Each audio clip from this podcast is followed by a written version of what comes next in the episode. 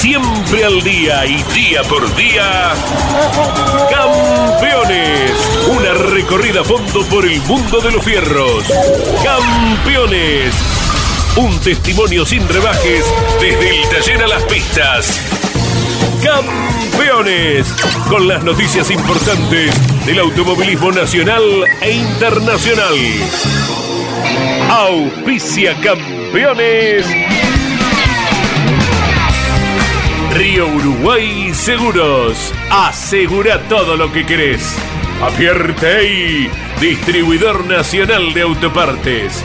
Shell B Power, combustible oficial de la ACTC. Postventa Chevrolet. Agenda, vení y comprobá. Santiago del Estero te espera. Recycled Parts, comprometidos con el medio ambiente.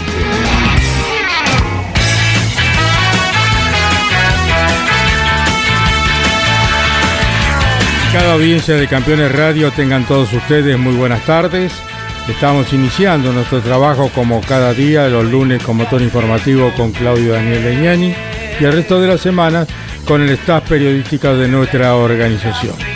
Hoy tenemos la visita de Natalia Mouras, la hija del querido príncipe de Carlos Casares, del Coco Mouras, con quien vamos a dialogar.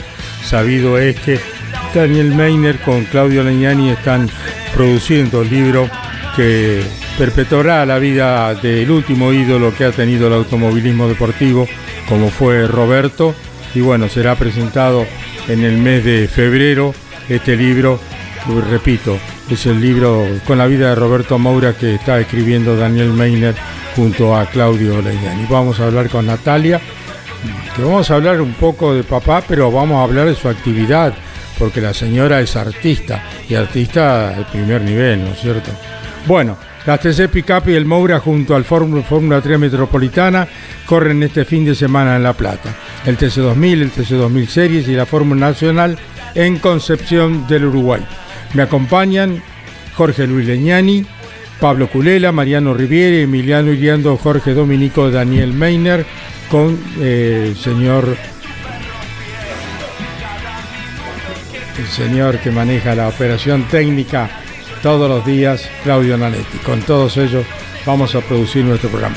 Ya se colocó los auriculares Natalia y Jorge Luis, muchachos, vengan, participen, conozcan la historia del último ídolo, del Coco Mouras. A ver, Natalia, ¿tenés retorno, hija? Hola, buen día. ¿Cómo estás, querida? Un gusto Bien, saludarte. Un Co- gusto para mí estar acá con ustedes, compartiendo este mediodía, con hermosos recuerdos. Estoy muy, muy, muy feliz. Muy feliz. Gracias Nosotros también, vos sabés que yo era muy amigo de Coco, porque para mí era Coco. Sí, Eh, claro. Para mí era Coco y bueno, este, yo fui muy amigo de Roberto y lo llevo en el alma todavía. Seguro que Así que lo llevaré por siempre. Cuando se mata él y se mata Morresi, yo dije, nunca más transmito una carrera en ruta abierta. Mm. Y ahí levanté todo con problemas, porque eso nos trajo algunos problemas, Sí. no transmitir las carreras en ruta abierta, pero eh, no quería ser más cómplice de muerte de amigos, ¿no es cierto? Así que bueno, pero vamos a hablar de cosas lindas, este, vamos a recordarlo a Roberto en todo su esplendor como piloto, como ser humano, porque realmente la gente no lo conocía humanamente a Roberto y después de la pérdida de la vida de él, eh, mucha gente se enteró de lo mucho que hacía por todo el mundo, porque ayudaba a todo el mundo, a escuelas, a gente discapacitada, a gente que se acercaba a su agencia en Carlos Casares, y allí en silencio Roberto, como era él, eh, como era él, y generosamente hacía sus aportes permanentemente y ayudó a mucha gente realmente. Jorge, eh, tener a Natalia es un placer, Sí, por aparte de lo supuesto. dulce que es ella, ¿no? Sí, por supuesto, vamos a aprovechar porque además es una artista, Natalia Mouras, y estaba eh, con Drácula recorriendo el país. Ya vamos a contar un poquito para quienes ver- quieran verla, porque además eh, tiene este atractivo adicional para los que les gusta el espectáculo, les gustan las, la- las obras de la jerarquía de Drácula, brillante, eh, con Rodó a la cabeza, por supuesto, eh, y que va a estar en Mar del Plata en el verano. Y también vamos a aprovechar, pues está Daniel Meisner, para que nos cuenten qué proceso está el libro de Roberto, ¿no? Eh, bueno, un gusto verte por acá, Natalia. Sos Gracias. vecina de Devoto. Soy cerquita. vecina, sí, ahora, viste, uno va mudándose, mudándose, mudándose. Bueno, ahora me tocó acá cerquita, así que, que me encanta el mamá. Sí, sí, sí, me encanta, me encanta, muy contenta. Seguro. Con Eh, mucha actividad, ¿no? Ha sido un año de mucho viaje en- con tu Sí. actividad, con tu profesión. La verdad que sí, cada vez que hablábamos por teléfono, desde eh, arrancó así el año, ya ensayando Drácula a partir de febrero, hicimos el Luna Park, eh, salimos de gira por todo el país, hicimos el Movistar Arena acá y seguimos de gira y terminamos el 30 de octubre en Bragado, fue la última fecha y ahora estamos descansando hasta el 22 de diciembre que reestrenamos en Mar del Plata. A y hacer ahí la quedan en temporada. Mar del Plata en todo el verano. Sí, hasta el 26 de febrero con funciones de martes a domingo. Así que hay que estar eh, brillante con, con la voz, con todas la- Sí. las atenciones, porque es eh, activo, ¿no? Sí, la verdad que es, un poco se, se asemeja a un deportista, porque te tenés que cuidar un montonazo, no es que uno se va de vacaciones. Eh, es para. Te, te tenés que cuidar la voz, te tenés que cuidar, no te podés lesionar, no te podés lastimar. Eh, la obra es exigida, son casi tres horas que uno está arriba del escenario cantando, bailando, actuando. Y, y- y bueno, y, y requiere ese trabajo como un trabajo previo de vocalizar, de, de elongar, de cuidarse y el trabajo posterior, que no es que capaz la gente se imagina, no se termina la función y salís de fiesta. No, No. te tenés que, que cuidar, reposo vocal, descansar y al otro día vuelve a arrancar la rutina. Qué bárbaro. Se suma Daniel Meiner, que está escribiendo el libro de Roberto Moura con Claudio Daniel Leñani. Daniel. Hola, ¿qué tal? ¿Qué tal, Carlos? Eh, Natalia, un placer tenerte hoy acá. Placer Ante para mí, todo, gracias. Este, estamos muy contentos. Era una, una visita que se venía postergando, que la veníamos planeando. El 9 está Natalia, el 9 está Natalia, lo veníamos anunciando. Y bueno, eh, felicidades ante todo por, por lo de la obra, que sé que marcha muy bien. Gracias. Me estabas hablando de la temporada que se viene de verano. Y bueno, y felicitaciones también por ser la hija de Roberto, un personaje que, a pesar de que los que estamos en el automovilismo hace muchos años conocemos sobradamente, el hecho de haber encarado esta biografía nos llevó a que mucha gente de Carlos Casares, especialmente de Moctezuma y lugares cercanos, nos contara anécdotas que yo personalmente desconocía por completo. Sí. Eh, es lo que siempre digo. Llegué a tener en estos últimos meses en mi WhatsApp, en mi WhatsApp de celular, más gente de Carlos Casares que de Lomas de Zamora, donde vivo hace casi 60 años. Este, porque todo el mundo no sé, se echó a, a correr esto como un reguero de pólvora en la zona. Todo el mundo sabe que se está preparando una biografía sobre Roberto. No sé cómo, fueron consiguiendo mi número y todo el mundo quería colaborar. Eh, con una anécdota, y la verdad que me llamó mucho la atención el, el tema, si bien lo conocíamos, el tema de la, de, de- de la empatía de Roberto para, para trabajar con, con los chicos, con los orfanatos, con eh, las colaboraciones que yo creo que muchas todavía no han salido a la luz Seguramente, sí. eh, y que realmente estamos conociendo ahora y es, es una, una marca registrada en él. Mirá Sí. que nosotros lo tenemos como el gran campeón de turismo carretera. Y sin embargo, eh, llama la atención eh, las cosas en secreto, no digas nada. Sí. Este, a los chicos te compro las rifas, te compro todo el talonario, pero a ningún número le pongas mi nombre. Claro. Eh, ese tipo de cosas que la verdad nos, nos, nos conmueven, nos conmueven al día de hoy, así que, y me imagino cómo te debes sentir vos. Seguro que sí, es que eh, para él, bueno, él tenía un corazón enorme, además de, de ser un gran profesional, y, y para él era quizás un granito de arena en algo que, que para otro era un montonazo. Entonces, Por supuesto. eh, iba con la mirada abierta a todo, a la persona que se le acercaba, qué le decía, qué le pasaba, qué le contaba, no es que era un saludo más y ya está. Y así por todo el país. Eh, esto que les contaba yo, que estuve girando este año por todo el país y me iba encontrando con gente que me decía, yo lo vi a tu papá, yo lo conocí, pasó por mi casa un día. Eh, es, ese tipo de cosas que que hablan de la calidad de persona, ¿no? Más allá que estoy hablando de mi papá y quizás queda un poco mal que, que sea yo la que diga esto, pero es, es mi orgullo. Entonces, eh, para él no era un número más la gente que se le acercaba o era un No, saludo y nada, y listo. Conociste muchísimas cosas, tal vez la mayoría, una vez eh, que no lo tenía físicamente.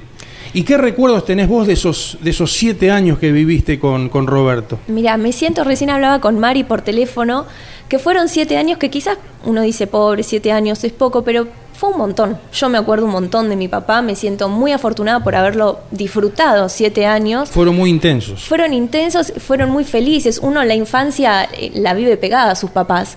Eh, entonces para mí que volviera papá de una carrera eh, o verlo en la tele o verlo en el autódromo Claro. o ir al supermercado con mi papá, para mí era lo más maravilloso. Jugar en el changuito eh, como si estuviéramos, no sé, que fueran autos, ¿entendés? Ese tipo de juegos.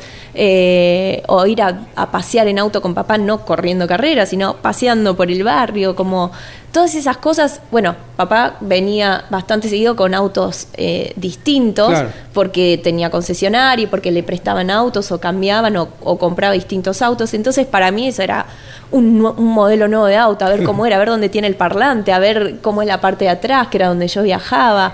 Eh, para mí mi papá era lo máximo y lo pude disfrutar y aprovechar un montón y, y eso me tiene feliz. Y es lo que eh, me, me gusta recordar, es Y- lo que me la, hace sentir... y, y la pérdida física que por supuesto se siente, este, en tu caso la, la popularidad y la bonomía de tu papá te ayudó a mantenerlo vivo a través de la gente. sí, sí, por lo que me decís, se, arco- se- se acercaba a todo el mundo con una anécdota. Exacto, sí, sí, sí, la verdad que, que es hermoso, como les digo a todos, por ahí la- las anécdotas que me duelen es cuando me cuentan cosas del accidente y eso Sí. me, me causa mucho dolor, pero a esta altura ya lo saben todos, ya lo- se los conté tantas veces que la intención no es lastimarme, sino al contrario, re- mantenerlo vivo. Saber más, a veces saber más, sí, sí, eh, sí. Es contar algo, algo lindo, eh, que hizo muchísimas cosas lindas, además de, de- de cuestiones de caridad, de, de ganar como profesional, como persona, entonces mantener su recuerdo vivo desde, desde lo lindo, desde lo que hizo y no desde lo trágico.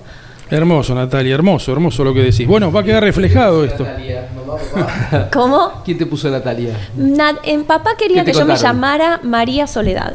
Ah, sí, mira que Y mamá estaba viendo una novela que ahora no me acuerdo cuál era. Y en ese momento- Y le gustó Natalia. Entonces acordaron que me quedara Natalia Soledad en vez de María Soledad. Así que fue miti, miti. Compartieron. Sí. Yo voy a contar alguna anécdota. Estábamos en Mendoza en una oportunidad y eh, Lalo Rispoli, un amigo mío, hizo un asado y quería que fuera Roberto. Este, Roberto tenía mil compromisos, por supuesto, ¿no? Pero me dice, dame la dirección. Si tengo, si no es muy tarde, voy, voy a ir a saludarlo. Pero es difícil porque mañana corro. Bueno, estábamos terminando de comer el asado y aparece quién? El Coco Mouras. A saludar a esta gente que lo quería conocer. Bueno. Claro. volaron los platos, volaron todo, fanático de, de Roberto. Y en una oportunidad estaba en casa, suena el teléfono, atiende Claudio, era Coco. Y ¿está tu papá? Sí. Y me dice Roberto, eh, yo quiero hacer publicidad, Carlitos, pues decía Carlitos. No, no, Roberto, ¿qué vas a hacer publicidad si vos no necesitas? No, quiero hacer publicidad, dice. Así que este, me vas a hacer eh, publicidad eh, un tiempito. Y le digo, me estás cargando. Le digo, ¿qué vas a hacer publicidad vos si vos no necesitas, Roberto? Este, me dice, no, te voy a contar la verdad. Yo este, le vendí un auto a los colegas tuyos de carburando, el 50% se lo hice en publicidad. Y bueno, quiero el mismo importe que me lo hagas vos en campeones. Y le digo, no, Roberto, le digo, si el día de mañana yo quiero cambiar un auto, te aviso. Dice, yo no sé si hay mañana, Carlitos. Claro. Así que tenés que aceptármelo, te lo pido por favor. Ese Sí. era Coco Moura. Sí, sí. Coco Moura. Qué, Y- qué anécdota, ¿no? Y fíjate, o sea, la intensidad, él vivió intensamente. Llamarme a casa a la noche, Sí, sí. ¿viste? Para Eh, decirme eso. Sí, y bueno, es algo, por lo menos yo lo tomé como aprendizaje también. No, es real, no sabemos si hay un mañana. En, en mi caso lo, lo aprendí por el ejemplo y también Claro. por lo que me pasó en la vida, que en un segundo todo te cambia. Entonces hay que vivir así, hay que disfrutar y hay que eh, tener esta mirada abierta de la que hablábamos recién hacia el otro y empatizar, porque no estamos solos y, y me parece que es algo lindo de lo que aprendí de papá. Estamos con Natalia Moura, la hija del Coco Moura de Carlos Casares. Vení, Después- Claudio Daniel. Sí, después vamos a también a contar una anécdota de. mm, em, a ver, eh, ¿cómo se llama este muchacho? Eh, Omar Singolani, Ah, de 9 de, ju- de Casares. de Carlos Casares. que tiene también. la rectificadora. Sí, Ajá, Omar muy- Singolani, que fue muy muy, amigo, de, de sí. Roberto. Y en su momento a él le gustaba una casa y él era muy amigo de Roberto, ¿no? Y bueno, dice, no, no me daba el, eh, para comprarla. Y bueno, y hablando con Roberto se enteró y en un momento le dice, a las tres nos encontramos en la escribanía, le dijo tu papá. A las tres nos encontramos en la escribanía. Dice, ¿escribanía? ¿Para qué? Dice. Y bueno, dice, y fue y la compró la casa y se la puso a nombre de él. Y dice, pero yo no la puedo comprar, dice Roberto, no, no la puedo comprar, dice.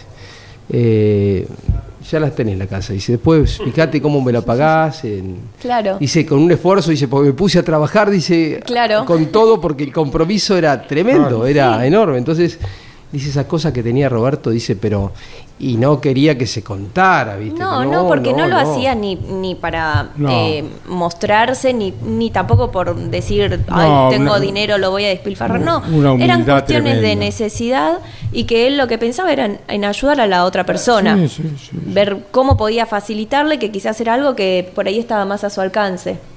Y llevaba a los amigos, iba a Estados Unidos, llevaba a los amigos, le pagaba todo. Sí, a Europa. Era paseandero, Sí. el coco. Este, bueno, Claudio, acá la tenés a Bueno. Natalia con quien hablas mucho por teléfono Sí. permanentemente. Hemos hablado los últimos días para convocarla y venir y charlar un poquito con Daniel y con ella para ir dándole forma a este libro, así que el agradecimiento de que te hayas venido hasta acá. No, Natalia. gracias. Vino la mamá también. Sí, con con Anita, y la con hija de con la nena. sí, sí. Nati, mucho se habla de que vos estás eh, trabajando con Juan Rodo, pero ¿cuál es tu trabajo ahí? Porque están maquillados y queremos identificarte cuando vayamos a ver la Ah, obra. bueno. ¿Cómo hacemos para identificarte? Mira, en el primer acto soy la chica Whitby 2 y en el segundo acto soy la chica del cementerio, que vengo a contar que Drácula se está comiendo a todo el mundo, está haciendo un desastre y tenemos que ir al cementerio a buscarlo para, bueno, clavarle la estaca y que pase lo que tiene que pasar en el final.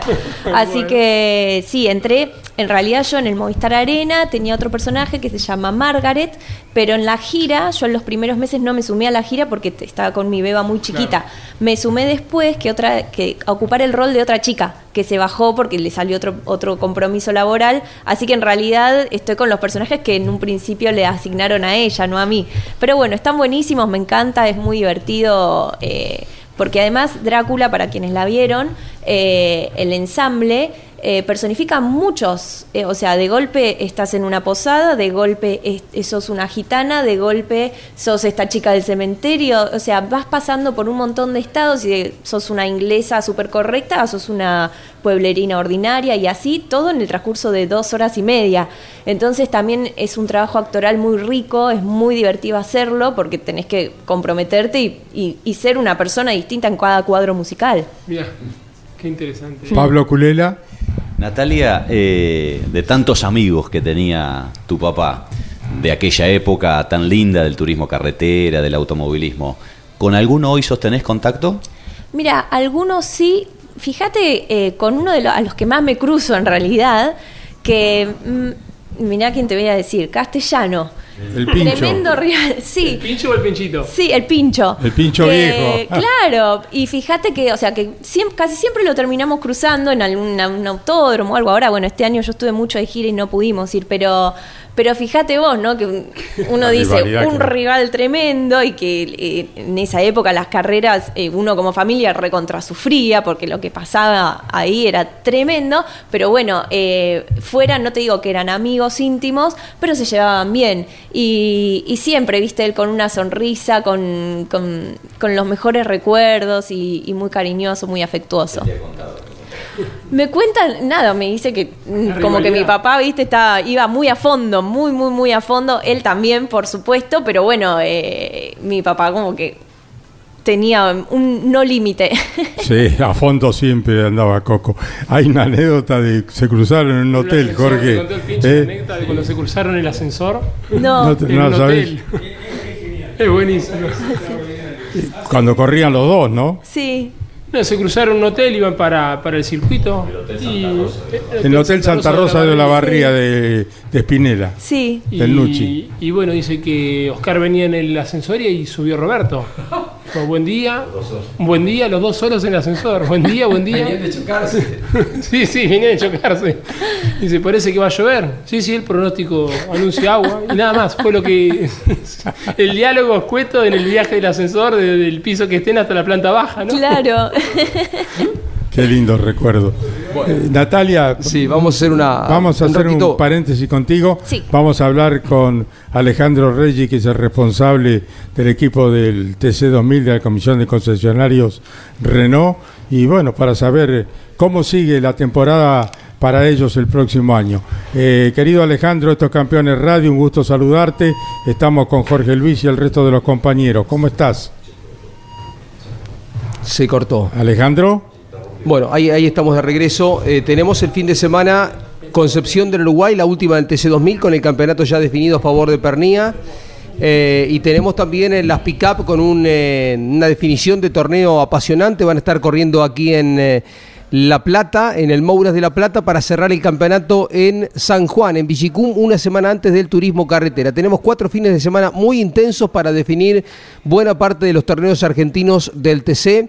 El TC2000 tiene mucha cosa por resolver aún y son días de negociaciones, Caíto, por lo que es interesante también escuchar qué dice Alejandro Reggi con respecto al futuro de la escuadra junto con Ambrogio, que ya han alcanzado anticipadamente el campeonato con Leo Pernía. Alejandro, un gusto saludarte.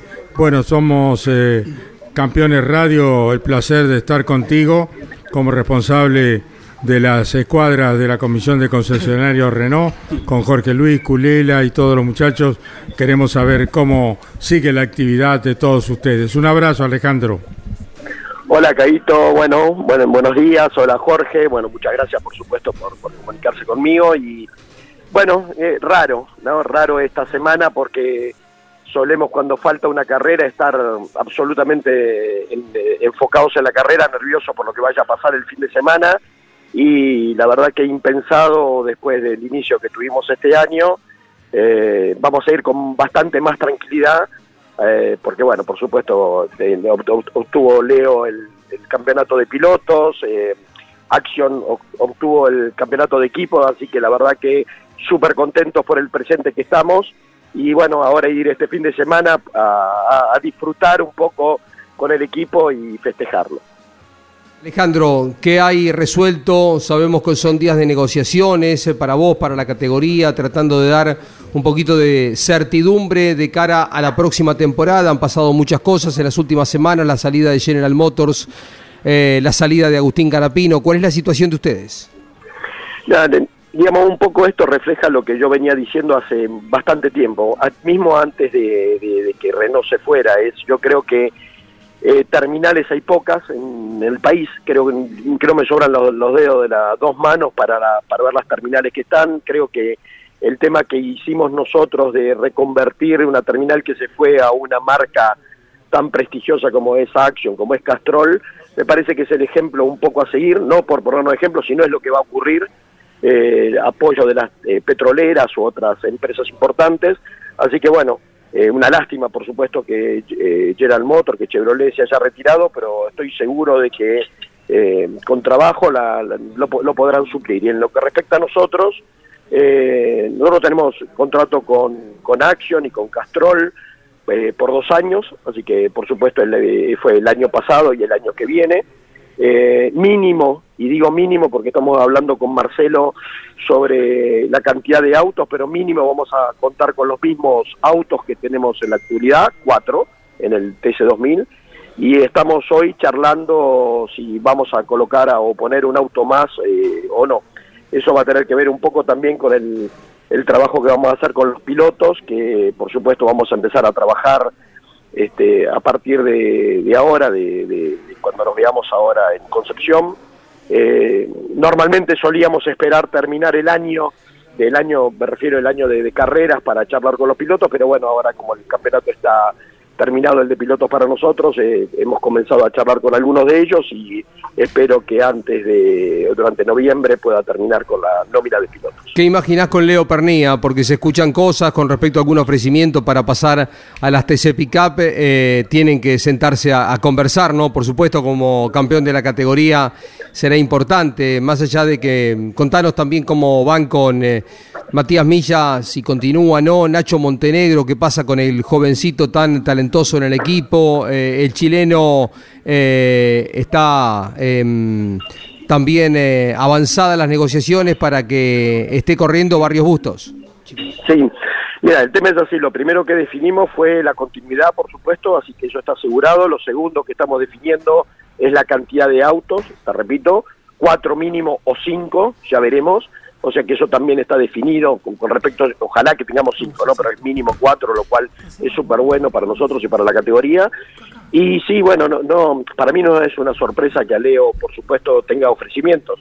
Eh, esto pasó todos los años, quizás ahora un poco más. Es el, bueno, digamos, un, un piloto con vigencia, campeón de la categoría. Estoy seguro que si no es eh, en otros lugares o en otras categorías, hay equipos que también lo quisieran. Eh, yo he tenido, bueno, no sé, creo que van 10 años juntos con Leo y seguramente nos vamos a juntar en el corto plazo y vamos a charlar eh, de acuerdo a las posibilidades que él tenga y también a las posibilidades económicas que tengamos como equipo. La idea, por supuesto, es que Leo continúe con nosotros, si él lo desea así, así que ya trabajaremos trabajaremos en eso. Lo que es Nacho también es un potencial, yo quisiera que Nacho se quede en el equipo, tenemos un tema presupuestario en el medio y seguramente nos vamos a sentar ahí en Concepción. Eh, lo que es Matías está arreglando su sponsor principal, que como saben es Action, así que esperamos tener noticias, en este caso de Matías, el fin de semana, y con Felipe ya hemos hablado, y Felipe tiene toda la intención de, continuar, así que también es solo un tema presupuestario, bueno, solo, no es solo, es muy importante, pero es un tema para ponernos de acuerdo este fin de semana. Así que yo creo que este fin de semana y la que viene vamos a tener muchas novedades con respecto, te repito, a los pilotos, y bueno, mi idea es que en el cortísimo plazo, como suelo tratar de hacerlo siempre, poder tener ya el equipo definido y hablar luego de, de cómo continuamos con el tema de los sponsors y demás, pero me es muy importante cerrar con ellos en el corto plazo. Un contexto difícil para Pablo la, Culera, para la categoría. eh, ¿Qué esperás o cómo considerás el tema de los SV? ¿Quién, ¿Quién encara de los equipos la construcción de un auto diferente? Bueno, mira, eh, oh, ¿qué tal Pablo? Mira, la, la respuesta ayer yo tuve una charla con la categoría, para mí es así, sin cassette, ¿no? Es, eh, yo creo que en un momento tenemos que renovarlo, y también no lo vengo diciendo ahora, si hace años, y creo que el primero que habló de las SUV, no quiero decir nada, pero fui yo, porque no veía, o sea, veía cuando estaba en Renault que, mm, el, ¿cómo se llama? Que eh, era el, lugar en donde ninguna categoría eh, tenía puesto el auto ya que los otros ya que los otros los otros autos chocaban con alguna con alguna otra categoría lo segundo es que el contexto para mí eh, está difícil está difícil como categoría pero está difícil económicamente y tercero es que para que esto tenga color no puede un equipo tener una SUV. Tenemos que asumir, o deberían asumir los compromisos de todos los equipos como mínimo de tener una, esa es mi opinión. Si eso no se logra, no sé si es la oportunidad en este momento de lanzarlo, sino de afianzar un poco la, la categoría, porque por supuesto tiene un, una inversión económica todo esto. Como futuro es absolutamente para mí necesario. No sé si en este momento es el presente.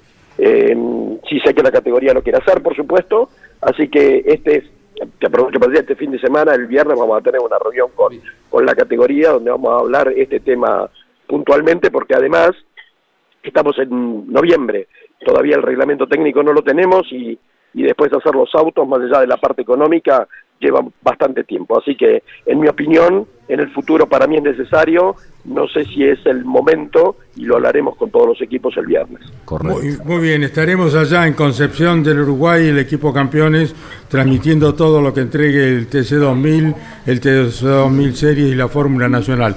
Un abrazo grande Alejandro y muy, fue, muy buen fin de semana. ¿eh?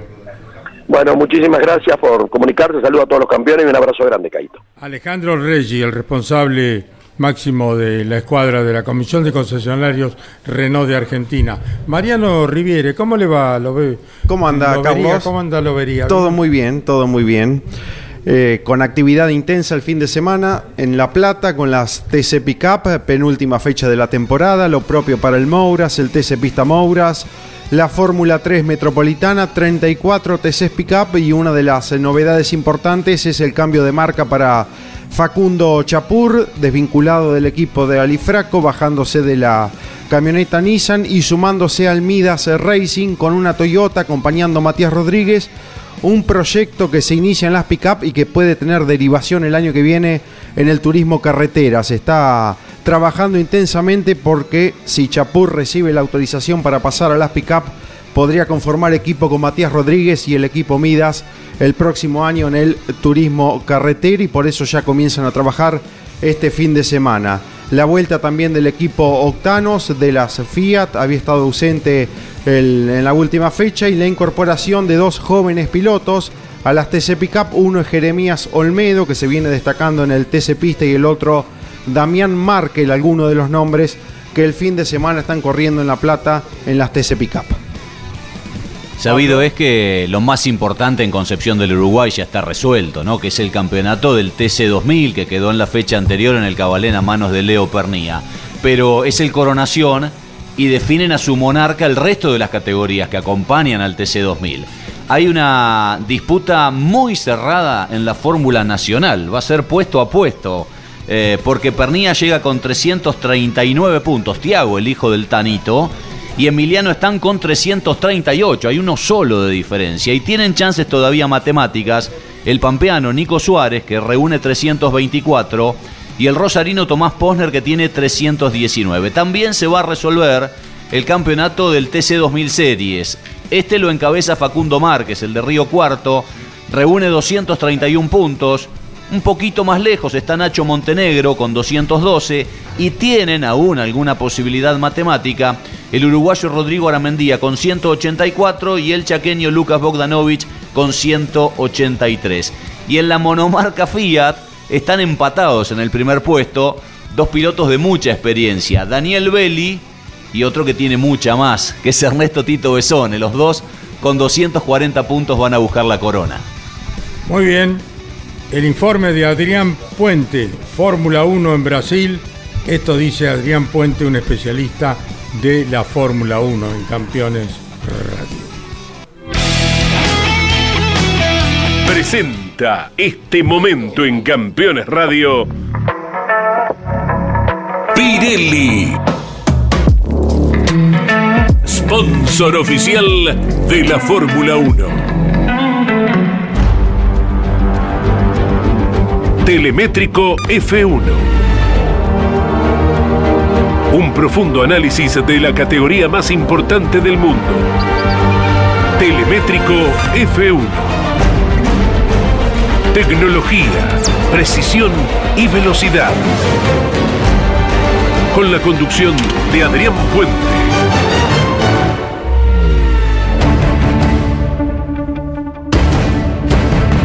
Llega Brasil al calendario de la Fórmula 1. Continúa la serie americana luego de Austin y México. Interlagos recibe a la categoría bajo el formato sprint. Es decir, viernes de ensayo y quali, sábado con un segundo ensayo y una carrera adicional de no más de 100 kilómetros que reparte puntos a los 8 mejores clasificados. Por supuesto, el domingo la clásica carrera y bajo este formato quedan disponibles 34 puntos en juego para quien logre ganar el fin de semana completo. Es la última chance de una serie de tres que ha tenido la Fórmula 1 este año. Se espera para 2023 que sean seis las carreras sprint, a pesar de la resistencia de los equipos por cuestiones presupuestarias. Otra vez estamos ante un circuito con altura, casi 800 metros sobre el nivel del mar, bastante menos que la capital mexicana, pero suficiente para trabajar una vez más con parámetros distintos a los circuitos convencionales. Pero tan distintivo como la altura es la lluvia en San Pablo. Se espera agua en especial para sábado y domingo. Hasta el momento las chances crecen por arriba del 70%. Otra vez un desafío para el proveedor de neumáticos. Pirelli pone a disposición la gama media de compuestos capaces de resistir alta carga en general, producto de un circuito demandante desde el punto de vista aerodinámico. Por las lluvias, son altas las posibilidades de ver en juego los intermedios y los compuestos de agua extrema.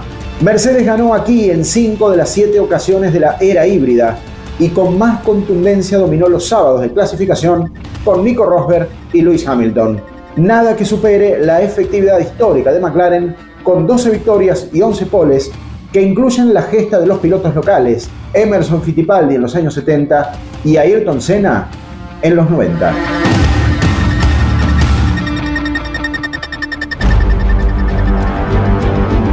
Telemétrico F1. Un profundo análisis de la categoría más importante del mundo. Telemétrico F1. Tecnología, precisión y velocidad.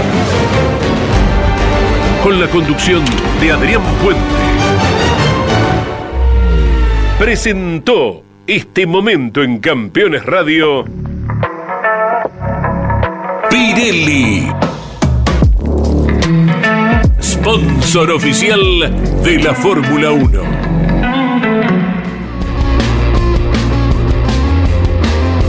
Bien, escuchábamos a Adrián Puente en su apreciación respecto a lo que vendrá el fin de semana con la Fórmula 1 en Brasil.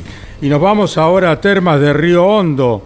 Eh, allí está uno de los integrantes que tiene su programa aquí en Campeones Radio, Diego Durruti, que está los días, Claudio. Los días martes, con dos tipos audaces. ¿eh? El gran Diego Durruti. Bueno, Diego, un gusto saludarte. ¿Cómo los trata el calor allá en Termas de Río Hondo en la presentación del equipo de Ricardo Juncos con Agustín Carapino? ¿Qué tal, Carlos? Eh, buenas tardes. Eh, eh, buenas tardes para toda la audiencia de campeones. Ya está, así es, estamos acá en el circuito internacional de Termas de Riondo. Afortunadamente nublado por ahora, Carlos. Bueno, así menos que, mal.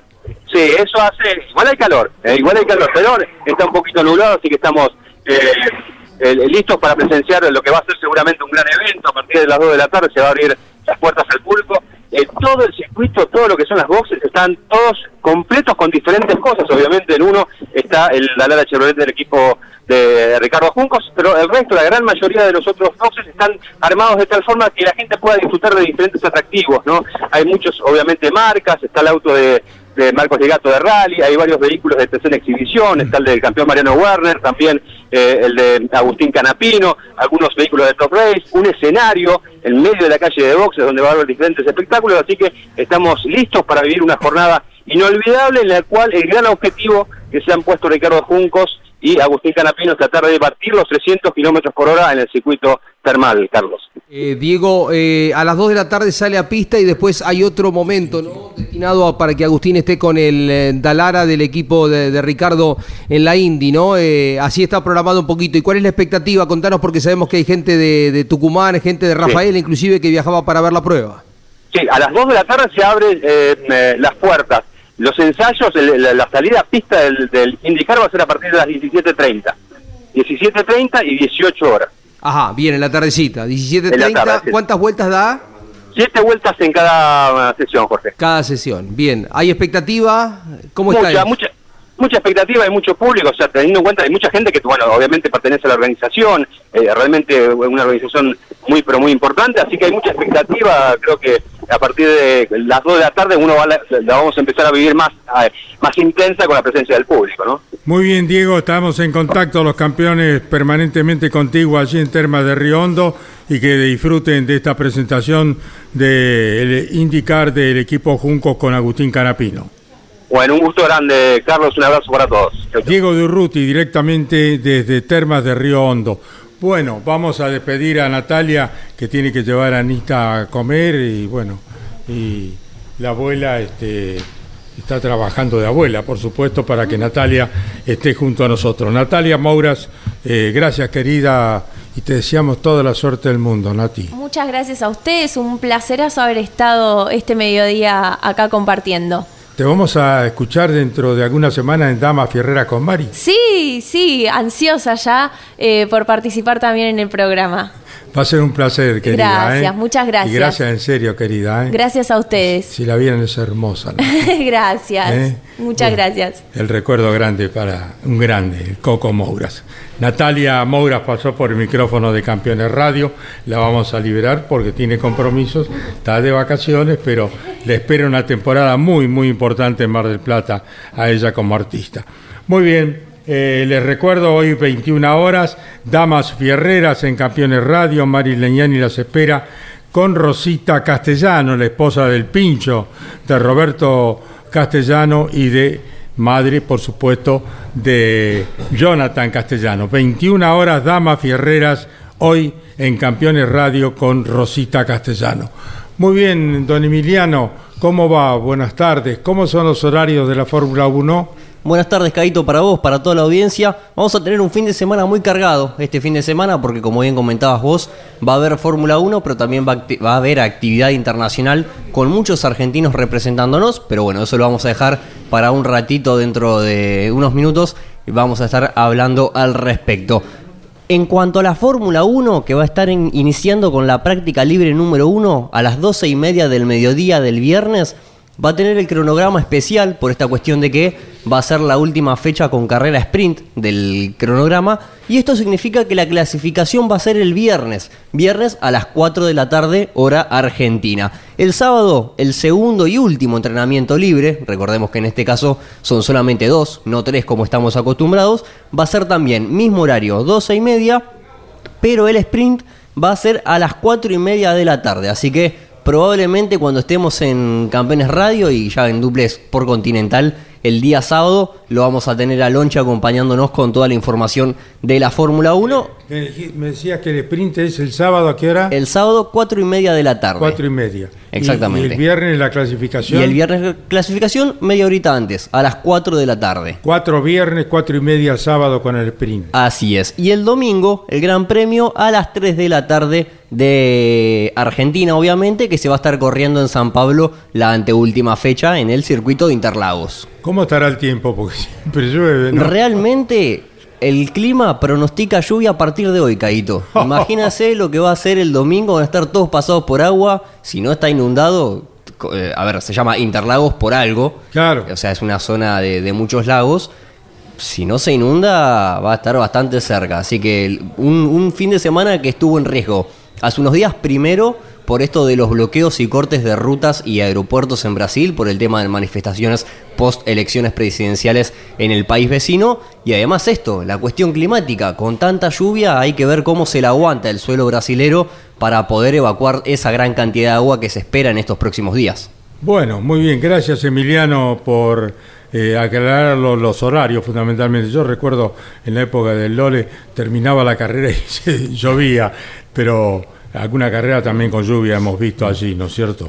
Bueno, eh, vamos con más información, Emiliano. Más información, por supuesto, Caito, porque también vamos a tener, eh, en lo que respecta a la actividad de los argentinos, vamos a tener el WEC con las 8 horas de Bahrein, que va a estar poniendo punto final al campeonato, donde participa Pechito López. ¿Cómo tiene la posibilidad, Pechito, de ser campeón del mundo otra vez? Tiene chances, pero son realmente muy difíciles. Necesita la victoria y el abandono tanto del otro Toyota GR010 como del Alpine, que son, son los dos líderes del campeonato porque ellos llegan empatados y a 20 unidades está el auto número 7 en el que comparte Pechito con Kamui Kobayashi, que es a su vez el jefe de equipo de la escuadra Toyota Gazoo Racing y el británico Mike Conway. Así que no la van a tener fácil, pero obviamente esto es automovilismo, la, carrera no termina hasta que bajan la bandera cuadros y siempre la, la esperanza es lo último que se pierde.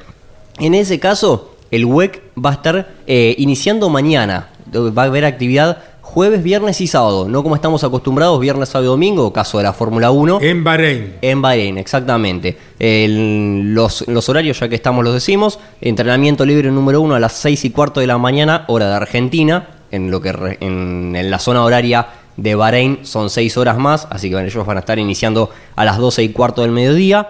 11 y media de la mañana, la práctica libre número 2.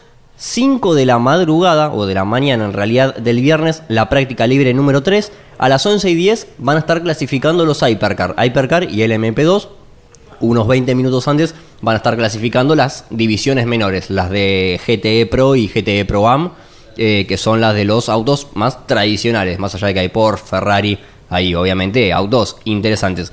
Y las 8 horas de Bahrein se van a estar poniendo en marcha a las 8 de la mañana, hora argentina, así que terminando cerca de las 4 de la, de la tarde en nuestra hora, también vamos a estar obviamente repasando el sábado. El sábado. Así es, el sábado vamos a estar repasando en Campeones Radio toda la información con eh, ya obviamente el, el resultado puesto de eh, Pechito y, y su delegación que van a ir en busca del, del título. El sábado a las 8 de la mañana comienza y termina a las 4 de la tarde Así la carrera es. del WEC. Así es, Kaito, última fecha del WEC. Y también en Bahrein, compartiendo el, el fin de semana, va a estar el WTCR, que regresa después de más de dos meses por este inconveniente que tuvieron en cuanto a la organización del campeonato, de que no pudieron estar en Macao, por ejemplo, que iba a ser una de las fechas que iba a estar poniendo punto final al campeonato, en el que pelea Néstor Girolami con el español Miquel Ascona. Eh, Néstor está segundo en el campeonato, el español está primero. También está Esteban Guerrieri y va a hacer su debut eh, Franco Girolami, el hermano menor de BU, que va a estar haciendo su debut oficial con el WTCR, campeón, recordamos, del TCR eh, europeo, y que hay muchas chances de que la próxima temporada esté compitiendo en el Mundial, ya sea muy probablemente con un Audi del Come to You, que es el equipo que lo sacó campeón este año del TCR europeo y con el que también va a estar participando este fin de semana. El WTCR también, eh, horarios muy temprano, por ejemplo 5 menos 10 de la mañana del jueves, es decir, de mañana, ya va a estar poniéndose en marcha la primera, la primera tanda de práctica libre, 9 y media la segunda, después la clasificación a las 7 menos 20 del viernes, la carrera número 1 a la 1 de la tarde, así que la van a, vamos a estar haciendo la previa el día viernes acá en, Campeones Radio. Y la carrera número 2 a las 4 de la, man- de la madrugada, lógicamente porque hay que darle el espacio de eh, poder desarrollar la segunda competencia que le pone eh, punto final a esta anteúltima fecha y también poder acomodar todo para lo que van a ser las 8 horas de Bahrein del WEC. Bueno, argentinos en Bahrein, Pechito López en el web, los hermanos Girolami Así en eh, de la categoría eh, esta importante. Del WTCR, Eh, Mundial de Autos de Turismo. el Mundial de Alto Turismo también está eh, el otro argentino. Así es, eh, Guerrieri y los dos Girolami.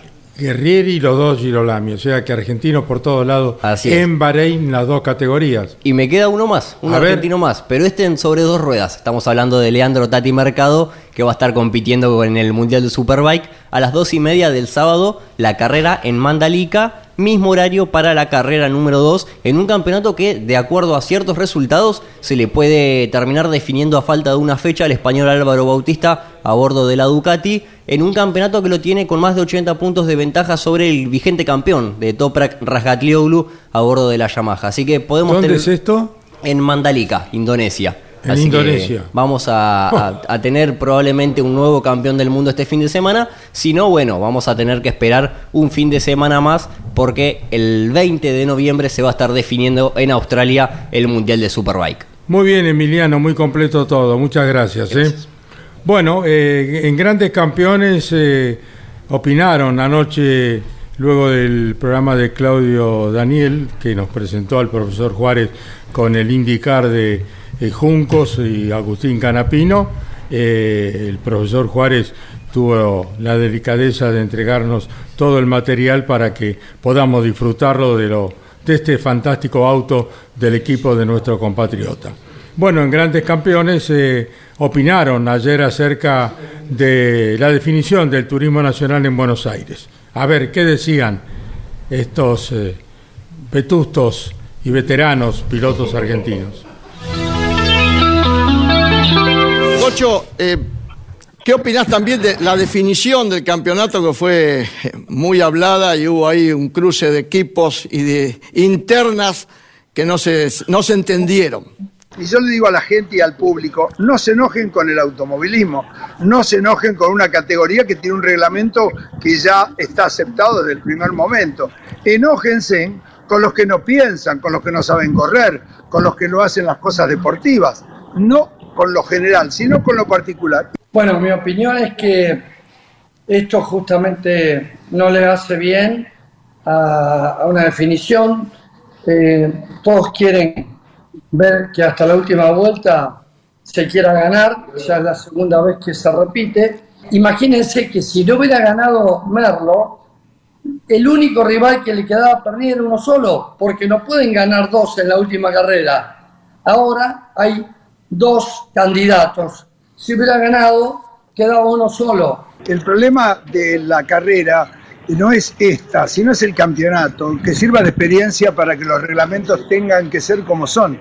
Eso es lo más importante, porque es muy complicado lo que explica Tito, es muy complicado que la gente entienda. Y el automovilismo no es para nosotros, es para el gran público que ayer fue al autódromo. Fue fantástico el espectáculo y eso es lo que yo quiero rescatar y que por una cuestión de estrategia no se pierda lo que en definitiva es la esencia, que es el marco del público y que tiene que servir de experiencia, que los reglamentos intentemos armarlos para que borramos hasta la última vuelta para ganar. Ese es el mensaje. Te entiendo, tenés, tenés razón, el reglamento está mal, hay que cambiarlo, de los errores se aprende. Pero mi pregunta es la siguiente y contestámela clara, Tito. Contestámela como si estuviéramos los dos solo en una oficina. Si estuviéramos en la carrera 11 y vos tenés que hacer eso para levantar, ¿vos no lo hacés como director de equipo?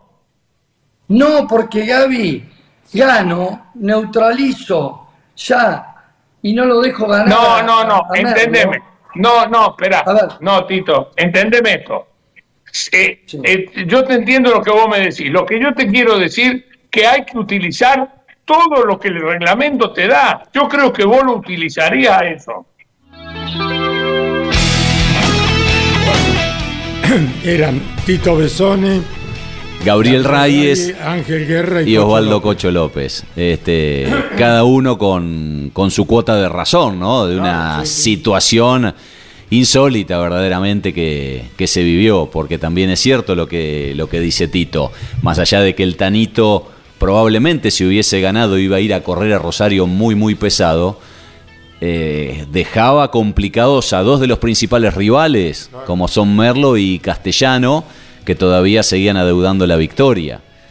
De este modo, hay uno que tiene que ganar, que es, Castellano. Al otro lo habilitó, que es a Merlo, y quedó a 21 puntos y medio. Entonces, de- de- desde ese lugar tomaba Tito esa, esa postura, ¿no? Lo que sí, todos yo creo que coincidieron, Caito, y lo que creo que la mayoría pensamos, que es un sistema que hay que cambiar para el año próximo. Exactamente, coincido con ustedes. O sea, sostener, si se quiere, esta situación de lastres en la categoría, la pero no, carrera- no a un pura, nivel tan exagerado. La carrera pura. Sí, sí, eso sería lo ideal. Pero digo, si por lo menos se sostiene un sistema de lastres que no sea a este punto tan exagerado Ah. como se había planteado este año. Es que también haciendo las carreras puras, me parece a mí que un piloto va a ganar más de 3, 4 veces si marca la diferencia, ¿no? Y de esa manera se Pero no sé, en el TN hoy, con el grado de paridad que, que hay, no sé. ¿eh? Bueno, a lo que voy es que al no, no tenemos ídolos en el automovilismo argentino. Como ganan de 12 carreras, ganan 8 o 9 corredores. Es como que no hay uno que se destaque realmente, entonces no se generan ídolos. Por eso te digo, las carreras puras eran lo que generaban los ídolos eh, antiguamente, ¿no es cierto? Esa era la realidad. Y hay una necesidad a veces también en lo que se ha convertido en estos últimos tiempos el automovilismo eh, en, en algo absolutamente profesional, eh, desde lo económico inclusive como medio de vida para el primero y el último también. Porque antes, ¿cuántos había que vivían del automovilismo, Caíto? Eran muy pocos, Muy eran- eran poquitos. muy poquitos. Eran muy De- pocos. La gran mayoría que hacía el parque de las categorías hacía todo con esfuerzo Eran- y entre eran- amigos para ir a correr. Claro, eran mecánicos, talleristas y bueno, había gente de campo que tenía buen dinero y eh, hacía de que le prepararan eh, los preparadores de la época los autos de carrera, los de turismo carretera, ¿no? Y esa gente no tenía que rendirle cuentas a nadie de que iba a ir a una carrera a ganar. Seguro. Iba a participar y a llegar lo más adelante que Claro. pudiese. Y por ahí se festejaba como una victoria, un décimo lugar. Exacto. Hoy, con esto de que el que está último entre cuarenta y pico de autos también vive de esto, se debe a los sponsors o le debe a los sponsors resultados. Tal cual. Y entonces por eso cuando les preguntan en las categorías qué les parece, qué hacemos, este, claro, la gran mayoría quería este sistema. Eso lo contaba Emanuel Moriatis a principios de año. La gran mayoría aprobó esto. Porque se piensa más en lo propio que quizás ver un poquito más allá de toda esta situación que después se terminó desencadenando. Porque aquellos que en condiciones de igualdad no pueden aspirar a ganar, un sistema de este tipo los termina favoreciendo. Porque se empareja para abajo. Tal cual. Eh, entonces, bueno, hoy es diferente la, la- la- la cuestión, pero a mí me parece que hay que encontrar un, un término medio, ¿no? un punto intermedio y, y- y no irse a esta exageración que, que lleva a esto que es, la verdad, y- y- insólito. Recuerdo alguna vez en el turismo carretera y cómo, cómo este, en ese caso la ACTC toma el toro por las astas. Eh, ¿Se acuerdan cuando levantó Mauro Lombardo en, en Claro, Paraná, claro, lo dejó ganar al, al Bebu. Lo, lo dejó ganar al Bebu Girolami antes de la chicana ahí en Paraná, Claro, sí, que, que lo pase de cuervo, claro, para que pueda entrar este, a la Copa de Oro Girolami. Girolami, ya lo habían hecho ya Lombardo y Ponce de León, que Cuervo Claro. llegue con los tres autos a la Copa de Oro. La CTC lo sancionó, porque era un deshonor haber hecho ganar a un piloto de, de esta manera. Bueno, Es que va en contra de la esencia del deporte, Pablo. Uno compite para qué? Para ganar. Más Pero bien. Uno se pone en el lugar de Y los la pilotos. gente va a ver un ganador. Pero poniéndote en el No, lugar y, del- si no, y si no querés ganar o si vas a especular con el tema de los, de los kilos, yo creo que tenés que correr de otra manera. No llegar a estar No, primero. claro, no, no venir primero o segundo y levantar faltando 50 metros. Mm. Eso es lo que molesta, porque si vos corres poquito de otra manera, por ahí nadie se da cuenta. Y que más de una oportunidad, Y la alguno gente lo no lo nada. hecho. Lo que pasa La es que gente que que estaba en el autódromo el domingo. Cubrirte como lo hubiese Sí, hecho bueno, Leo si ganaba este bueno, domingo. Si bueno, Leo Pernía sí. no habilitaba a, a Merlo, ¿no? Claro. Ahora ganando, ganando Pernía el fin de semana, Merlo siendo séptimo es campeón. ¿Mm? Tengo entendido que es así. En Rosario, en la próxima carrera, el la 27, última. El 27 de noviembre. El pinchito solamente le sirve ganar. No hay otra opción Sí. porque no ganó a lo largo del año. Merlo ya con esta victoria y con la diferencia de puntos que tiene Pernía, que está tercero. Si Pernía gana y Merlo es séptimo, es campeón también. Van pesados los dos, eh, tanto. Merlo como Pernía, para un circuito como Rosario, de tanto frenaje, tanta aceleración, Y el pinchito va sin kilos, tal cual. son muchos kilos. ¿Mm? Pero bueno, vamos a ver en Rosario qué pasa con la definición del turismo nacional. Jeremías Olmedo, el salteño, se incorpora a las TC Pickup con una Ford Ranger. Esto dicen campeones radio Jeremías Olmedo. Hola, buen día. Bueno, eh, salió medio rápido el tema de, de las pick-up. Eh, me habló Ariel de, del Alifraco que tenía la camioneta de Chapur disponible. Y nada, hace un tiempo que por ahí quería hacer dos categorías, pero bueno, por el tema económico por ahí no me podía acomodar. Y nada, acomodamos, nos pusimos de acuerdo y surgió que se podía, así que contento de, de poder estar presente este fin de semana en las pick-up. Eh, por ahí apuntando a hacer un proyecto el año que viene eh, para hacerlo un poco más sólido y, y concreto, no tan apurado como este, como este fin de semana, pero eh, esa, esa sería más que nada la idea. Fue la palabra de Jeremías Olmedo que se incorpora con la Ford Ranger del equipo de Alifraco. Vamos a saludar al cumpleañero, eh, estimado Claudio Nanetti. ¿eh? A ver si lo podemos enganchar, lo tenemos, a ver si lo podemos enganchar a Lonchi que hoy está cumpliendo sus primeros 61 años de vida. Eh, Lonchi Leñani está cumpliendo años, vamos a tratar de tomar contacto con él para saludarlo y ponerle con Claudio Nanetti el feliz eh, cumpleaños. ¿eh? Eh, 61 años, ¿eh? van creciendo los muchachos. ¿eh? Parece ayer, ¿no, Claudio? Bueno, todos vamos, vamos acumulando, vamos acumulando años, algunos más y otros menos, ¿no? Pero para ello ya en campeones está también la nueva generación, pero siguen vigentes todos los dinosaurios, como les llamo yo a los veteranos de campeones. No hay contacto, no podemos tomar contacto. Bueno, le deseamos a Lonchi Leñani un muy feliz cumpleaños hoy en su día, eh, que los festeje, que los cumpla muy feliz, eh, de, de amor, de cariño de toda la familia. ¿eh? Un abrazo grande y muy feliz cumpleaños, Lonchi. Muy bien, finalizamos. Chau, campeones. Auspicio campeones. Río Uruguay Seguros. Asegura todo lo que querés. Apierte distribuidor nacional de autopartes. Shell B Power, combustible oficial de la ACTC. Postventa Chevrolet. Agenda, vení y comprobá.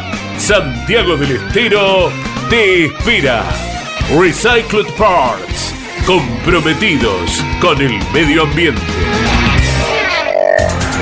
Lo que necesitabas saber, lo escuchaste en Campeones. Ahora seguí en Campeones Radio, porque las noticias no paran. Campeones Radio. 24 horas de música y automovilismo. Campeones Radio. Una radio 100% automovilismo.